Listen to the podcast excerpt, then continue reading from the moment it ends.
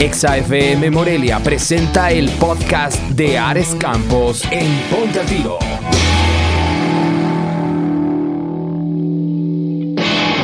Hoy está con nosotros mi querido Rafael Constantino.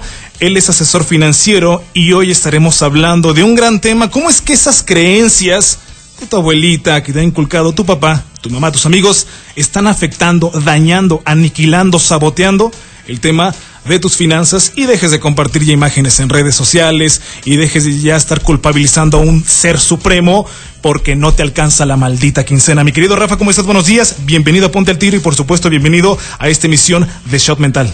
Ares, muchísimas gracias por la invitación y sobre todo porque vamos a platicar un tema que creo que es de más interesante.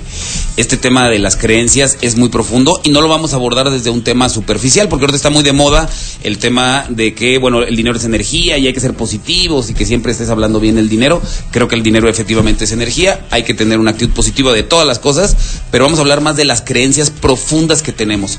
Creencias que muchas veces están en nuestro inconsciente y que forman muchas veces las decisiones que estamos tomando todos los días de dinero.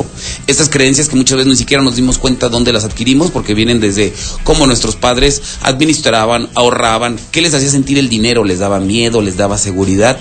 Y después tú en la escuela, ¿no? ¿Qué fuiste desarrollando? ¿Qué fuiste aprendiendo en la religión? En, en muchos aspectos de tu vida que ahorita que eres un adulto hacen que tomes decisiones a veces adecuadas y muchas veces no adecuadas sobre tus finanzas. Completamente de acuerdo y como diría el gran Morris Diego, otro crack, eh, al igual que tú, mi querido Rafa, en el tema de las finanzas, nos ayuda a tomar mejores decisiones. Y antes de entrar de lleno al tema del día de hoy, mi querido Rafa, me gustaría que le platicaras a la gente qué es lo que hace Rafa, quién es Rafa, aparte de que eres un especialista en el tema financiero. Mira, bueno, yo tengo tres años que eh, empecé a dedicarme a este tema de lleno de las finanzas personales. Trabajo para Allianz, soy asesor eh, patrimonial. Allianz es la empresa, la primera captadora de recursos en todo el mundo y la aseguradora más grande del mundo. Si buscas la lista de Forbes, eh, dentro de las 2.000 empresas más importantes, es la número 24. Eh, muchas veces a la gente incluso le sorprende que estamos por encima de empresas tan grandes y reconocidas como, Ali, eh, como Disney. Y entonces, bueno, porque yo además de que no solo me voy a la parte técnica, cuando me he sentado con mis clientes, me doy cuenta que la parte técnica es importante, los números, la calculadora, pero me doy cuenta que hay mucha ignorancia. Entonces, por eso que quise hacer más amplio la información a las personas, ¿no? Que se den cuenta que todas las decisiones no solo son matemáticas, sino que hay temas importantes de fondo, como las creencias, que a veces hacen que tomes decisiones adecuadas y que te tienen parado, ¿no? Me doy cuenta que mucha gente dice, oye, tengo 5 o 6 años y no funciono, no arranco, no, no alcanzo el éxito. Y cuando me doy cuenta, platico con ellos, ya, este, ahora sí que, como decimos aquí en Morelia, a calzón quitado, el problema no es tanto el dinero, el problema es más bien lo que tienes en la cabeza que no te está dejando avanzar. Efectivamente, dirían los americanos, ese mindset, ¿no? Realmente cómo estoy teniendo, qué relación estoy teniendo con el dinero y por añadidura, qué está sucediendo con mi economía, en, en, la vida cotidiana. Y mi querido Rafa, como ya lo comentaba al arranque del programa, pues a darle que es mole de olla.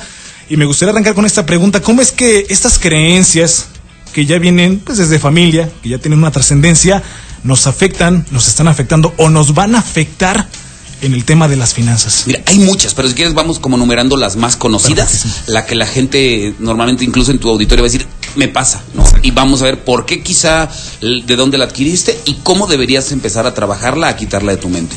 Hay una que en verdad es súper importante y no tiene nada que ver con religión, simplemente con una cultura general que tenemos a veces en la cabeza, que es decir, no hay dinero en la ciudad, no hay dinero en el mundo. Perdón esto está equivocado, porque si algo sobra en el mundo es dinero. Tú métete, por ejemplo, a, a, cualquier buscador y ponle cuánto dinero hay en el mundo y te vas a dar cuenta que en efectivo, en oro, en acciones, en bonos, en warrants, hay infinidad de dinero, ¿no? Es una cosa abrumadora. Pero para no irnos al extremo, simplemente te voy a decir, la próxima vez que pienses que no hay dinero, párate en una de las avenidas principales de la ciudad, aquí en Morelia. Párate en Camelinas, párate este, ahí en Enrique Ramírez y en cinco minutos cuenta cuántos autos de lujo van a pasar. ¿no? Y eso muchas veces te va a quitar que tú, tu visión no te deja ver que tú piensas que no hay dinero, pero simplemente al pararte cinco minutos en esa calle y vas a contar más de 100 autos de, de gama alta y vas a decir, sí hay dinero. Lo que tú tienes que pensar es que quizá en este instante tú no lo tengas. ¿Por qué es importante cambiar este tipo de mentalidad? Porque todo lo que yo hago va enfocado a encontrar una aguja en un pajar, porque pensamos que no hay dinero. Si tú cambias y te das cuenta que lo que sobra en el mundo hay dinero, entonces lo que vas a hacer es estrategias para que lleguen a ti. Efectivamente, porque eh, he ahí donde regresamos a lo que comentabas al arranque, ¿no? ¿Por qué se me ha hecho tan complicado ¿O por qué sigo parado en esa línea de pensamiento que el dinero no viene a mí por una cuestión celestial? Es que, Rafa, yo no nací en cuna de oro.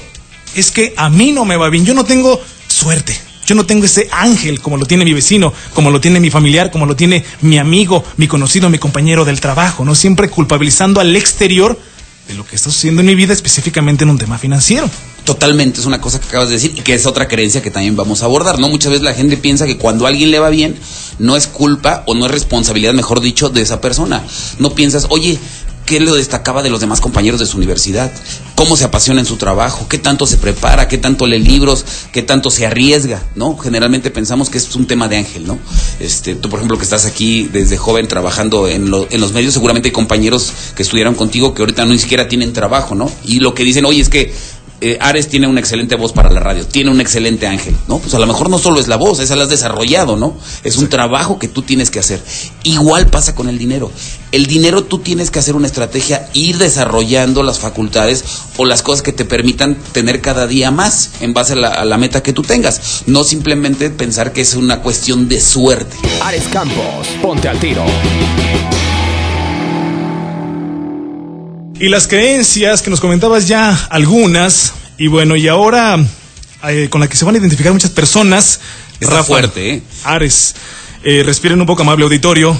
La gente que tiene dinero son malos, son unos déspotas, hijos de su Pink Floyd. ¿Por qué tenemos esa idea, Rafa, y qué decir de ello? ¿Por qué cuando vemos que a alguien le va bien o que alguien tiene dinero, es un codo? Es un no sé qué, es, es lo peor que puede, que puede existir porque tiene dinero. Incluso aquí en Michoacán, Ares, y fue como durante mucho tiempo la costumbre, ves que alguien empieza a destacar y lo primero que dices es, se dedica a algo negativo, ¿no? Se dedica pues al narcotráfico, ¿no? Se metió con el jefe. Se metió con el algo así, ¿no? Nunca pensamos que es una persona que quizá está haciendo las cosas de manera adecuada, que tenía una estrategia, que está emprendiendo de forma, de forma correcta. Y hay muchos dichos, ¿no? Por ejemplo, el de pobre pero honrado. Exacto. ¿No? O simplemente las películas que vemos, de, con las que nos criamos, generalmente siempre el pobre es, es bueno, es, tiene un corazón noble, el pobre siempre hace las cosas para servir y el rico es malo, es un villano. Entonces, por eso es que es bien importante analizar cuáles son nuestras sensaciones con el dinero, qué pensamos del dinero, porque muchas veces de manera inconsciente esto nos afecta. Yo no quiero tener dinero porque si tengo dinero voy a ser malo.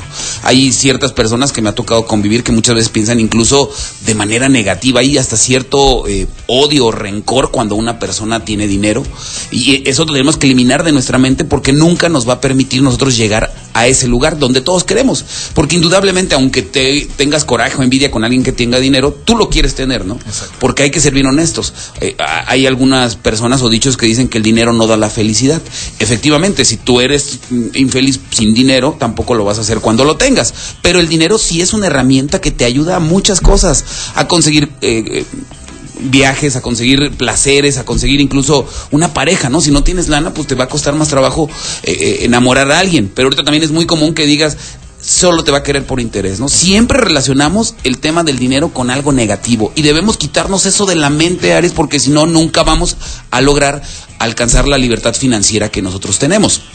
Otro tema también muy importante, y aquí quiero ser muy cuidadoso con tu auditorio, quiero ser muy cuidadoso con todas las, con todas las fes, pero la mayoría de las religiones siempre ponen eh, la pobreza como algo bueno, ¿no? Y la riqueza como algo negativo. Entonces muchas veces incluso por un tema de fe nosotros no queremos llegar a, tener más eh, dinero, no queremos eh, llegar a tener una libertad financiera que nos permita conseguir cosas interesantes. Por ejemplo el tema de la Biblia, más en un país como México que es tan eh, en su mayoría cristiano, dice que es más fácil que un rico este digo que es más fácil que mm, bueno que una aguja atravese que un, pajar atravese el hoyo de una aguja algo así. A que un camello atraviese ah, el ojo de, de una aguja que un rico herede el reino de los cielos. Entonces también, si te pones a pensar, lo que te está mandando ese mensaje es decir, no voy a heredar el cielo, no voy a poder estar en el paraíso que me promete la Biblia si yo tengo dinero, entonces que tengo que ser pobre. ¿No? Incluso también hay otros versículos que dicen que el dinero es la raíz de todos los males, de toda la suerte perjudicial a veces solo nos vamos con el contenido básico, pero si tú analizas, por ejemplo, todo el contexto que viene con eso, lo que se refiere a ese texto de la Biblia es que el amor al dinero, la pasión, que es lo único que busques de forma egoísta, es lo que es negativo, no el dinero como tal. Porque ahorita lo comentábamos fuera del aire, el dinero no tiene ninguna función. Simple, bueno, no tiene más bien, no es que sea bueno o malo, sino el uso que tú le des a ese dinero es lo que puede causar que lo encamines para el bien o lo encamines para el mal, ¿no? Entonces, reflexiona un poquito, que tu auditor reflexione un poquito, ¿qué es lo que me hace sentir el dinero? Me hace sentir intranquilo, me da seguridad, me da paz, siempre estoy, este, de manera inconsciente sintiendo ansiedad por el dinero, entonces nunca voy a poder lograr las metas que me estoy poniendo. Efectivamente, y también, pues, eh, haciéndome un poquito para atrás de lo que mencionabas, pues dejar de ver tanto cine mexicano, porque es ahí donde nos han pintado claramente películas de Pedro Infante y entre otras tantas, eso que tú comentas, no siempre los ricos son los malvados, los malos, los déspotas, los ta ta ta ta. ¿Y por qué precisamente? O sea, el tema de la lana, ¿no? Soy pobre pero feliz. A ver, brother, para bien la oreja. ¿Qué pasa cuando tienes ganas, no sé, de una prenda de ropa? ¿Cómo lo vas a comprar? Con dinero. Con dinero. ¿Quieres viajar, quieres salir con tu familia? La lana se ocupa. ¿Quieres comprar un carro? Se ocupa la lana. No creo que eh, ahí poniéndose uno serio, y lo digo con respeto para todos los creyentes, y dándose golpes de pecho, las cosas van a cambiar. No. Las cosas cambian cuando tomo acción. Ok, Rafa, no me gusta el nivel económico que tengo actualmente, no me rinde mi quincena, no me alcanza el dinero, pero ¿qué tengo que hacer? Ya identifiqué el problema. Todas las noches me las paso ahí llorando, pidiéndole al de arriba, pero al de más arriba, todavía al de más O- arriba. Oye, Ares, y no solo es un tema de, de- de hablar de, de un ser supremo, ¿no? También a veces hablamos de la suerte. Exacto. Sí, es que Rafa, tú tienes buena suerte. Y yo tengo mala suerte. Me ¿no? va del carajo, del nabo.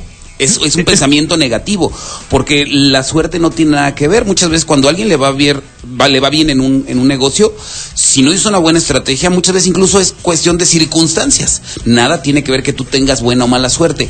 Lo importante de quitarte este pensamiento, Ares, es que si tú dices, siempre tengo mala suerte para los negocios, tú solito estás mandándole un mensaje a tu inconsciente. No vas a triunfar porque siempre estoy pensando que me va mal. En cambio, si yo digo, oye, en este negocio y soy responsable, ¿por qué no me fue bien? Bueno, no me preparé, no hice un estudio de mercado, no hice un análisis, no tenía una estrategia. Bueno, la suerte no tiene nada que ver, ¿no? Igual muchas veces también otra vez rezando al tema de Dios, es que Dios no me mandó sus bendiciones. Oye, Dios no te dijo que te pararas todos los días tardes, que no leyeras pod, que no leyeras libros, que no tuvieras podcast, que no te documentaras, que no te apasionaras por tu trabajo. Ay Dios, ¿cuál es la culpa, no? En el tema de las finanzas también les digo, muchas veces eh, este dicen, es que Dios me manda las mejores peleas porque soy de sus mejores guerreros. Oye, Dios no te pidió que sacaras un coche a 60 meses eh, con un interés del 40% y sin considerar la inflación y que tu dinero no va creciendo. Ay Dios, ¿qué culpa tuvo, no? Fue tu estrategia, tu decisión, tomaste una mala, una mala decisión y ahora no le tienes que echar la culpa a nadie. Lo importante de quitar este tipo de pensamientos es que te va a permitir ser un adulto financieramente responsable cuando tú estás pensando que la suerte, que Dios o que algún otra, otro ente superior es el que se encarga de tus finanzas, tú a tu inconsciente le estás diciendo, no es mi culpa. No, estoy esperando hasta que llegue un milagro para yo ver el siguiente paso. Exacta- Exactamente, amable auditorio. Y para cerrar y continuar con más, mi querido Rafa, ¿acaso el Ser Supremo te dijo, sácate una super tele para que veas el Super Bowl 56? Pues no. No, ¿verdad? O sea, ahí no, no aplica. O sea, pero no nos hacemos responsables de nuestra vida y de nuestros procederes. No es que el problema no es allá afuera. No, Rafa, es que a mí yo no, yo no tengo suerte. Fulano tiene mucha suerte, le va bien, ¿no? Pero fulano, ¿qué está haciendo? para que le vaya bien. También el tema de programarse. Si yo me estoy diciendo constantemente estoy jodido, yo no puedo, yo no tengo, va a llegar el punto en el que, que diga eh, tu mente, tienes razón, tú estás jodido y así te la vas a pasar el resto de tu vida. Incluso puedes llegar a haber tenido alguna oportunidad en la vida, alguna circunstancia que te pudo haber hecho mejorar tu, tu economía, pero estás tan pensando en que tú no mereces esa oportunidad, o que Dios aún no te la va a mandar, o que no le pediste suficiente a Dios por esa oportunidad, que no viene una eh, no la tomas, no la desaprovechaste. Aquí es un tema básico en que las personas, antes de poner un negocio, antes de hacer otra cosa, eh, me voy a comprometer con este emprendimiento que voy a hacer, me voy a, me voy a comprometer con este negocio, voy a dejar de pensar en un ser superior, voy a hacer las cosas tal cual. Lo comentamos también afuera del aire, si tú quieres ir a empezar a bajar de peso, quieres este, ir al gimnasio y ponerte más fuerte, necesitas una estrategia.